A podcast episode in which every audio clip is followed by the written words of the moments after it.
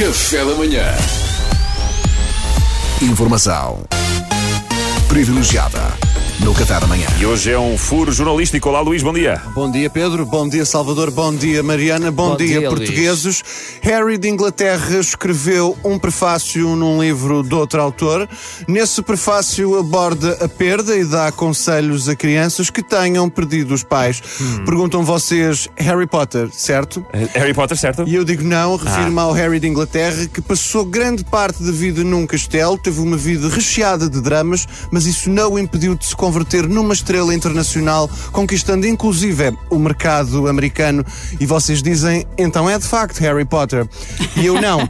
Embora de facto as semelhanças sejam mais que muitas, das quais eu destaco ambos terem derrotado um Senhor das Trevas. Ah, no caso do Potter, Voldemort. No caso do Harry e da família real, o seu pai, Príncipe Carlos. Ah, esse. esse... Exatamente. Uh, mas Harry, o príncipe mais novo da House Windsor, a House Windsor que veio a provar que a House Lannister era afinal apenas uma ninhada de gatinhos bebés quando comparada com esta, escreveu efetivamente um prefácio para um novo livro do autor uh, Chris Connaughton, onde deixa conselhos para crianças que tenham perdido os pais uh, para lidarem com uh, a perda, não é? E ele passou por isso. Eu acho uma excelente iniciativa e tive acesso ao prefácio, que ainda não está disponível em Portugal, e mais. Eu tive acesso a partes do prefácio que nem sequer foram publicadas. Ui. porque era muito extenso e a editora teve que cortar e achou que havia partes que não eram para o grande Claro, público. claro. Como é que conseguiste isso, Luís? Ah, pá, eu, eu tenho, eu tenho um tio que conhece um, um gajo e o porteiro dele é diabético e disse-lhe.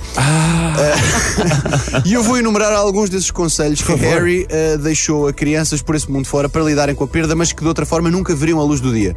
Primeiro, estou a citar, Harry diz: quando se sentirem mais tristes, peguem no telefone que estiver mais à mão na vossa ala do palácio e peçam a um dos 17 mordomos do turno da tarde para vos ir comprar um caminhão de gomas. Ah, um dia fixe. não são dias. Claro. Vocês também merecem. Claro. Agora, não podem ser todos os dias.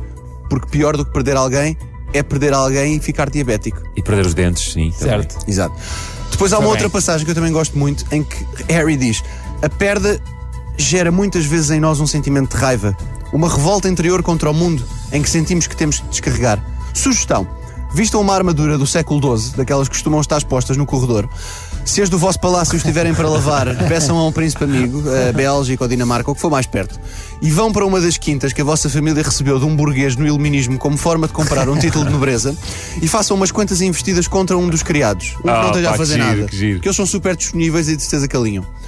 Pois há outra passagem aqui eh, em que Harry diz: Existem pequenas atividades que geram prazer no dia a dia e são mais importantes do que se possa pensar para recuperar de um luto.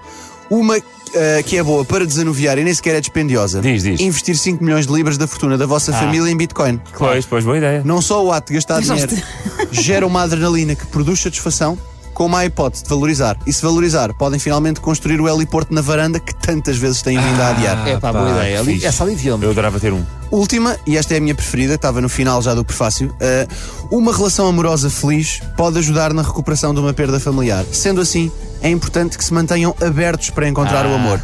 Sugestão para encontrarem o amor mais depressa. Escolham uma atriz americana de uma das vossas séries preferidas que achem gira. É pá, boa ideia. Descubram-na no Instagram e mandem-lhe uma mensagem privada a dizer apenas: Olá, sou o príncipe de Inglaterra, Dom de Teclas. Ei, pá, excelente. pá. Resultou comigo, É tão espero fácil. que resulte com vocês. Claro, então olha, vamos já começar. Foram estes os conselhos para lidar com a perda que o Harry deixou, no fundo, a de crianças de todo o mundo e ao, e ao cidadão comum, não é? Eh, Eu pessoalmente identifiquei-me, a editora achou que não era suficientemente abrangente, mas pronto. Uma nota final: estou muito ansioso pela temporada de The Crown na Netflix, que venha a retratar os atuais acontecimentos. Ah. Pelas minhas contas será a temporada 38. Eh, e a cena fixe é que será a temporada mais realista de sempre, porque a Meghan Markle poderá fazer de Meghan Markle. Ah, isso era Isso é, excelente. isso é ótimo. E, e mediante um pequeno cachê, como é óbvio. Claro. Claro. E ela vai só pôr, vai acrescentar eh, adendas ao guião. Uns pozinhos. Uns pozinhos, os inputs dela. Uns pozinhos, aqueles improvisos do ator. Sim, sim. Olha, era Obrigado. isto que eu tinha para vocês. Obrigado, Luís, e ainda bem bem. que tiveste, porque nós adoramos a ser a informação privilegiada aqui no Café da Manhã. E eu comecei com um tom muito jornalístico, mas depois percebi que era insustentável. Era, então era, parei. não, ia, não ia aguentar. Informação privilegiada no Café da Manhã.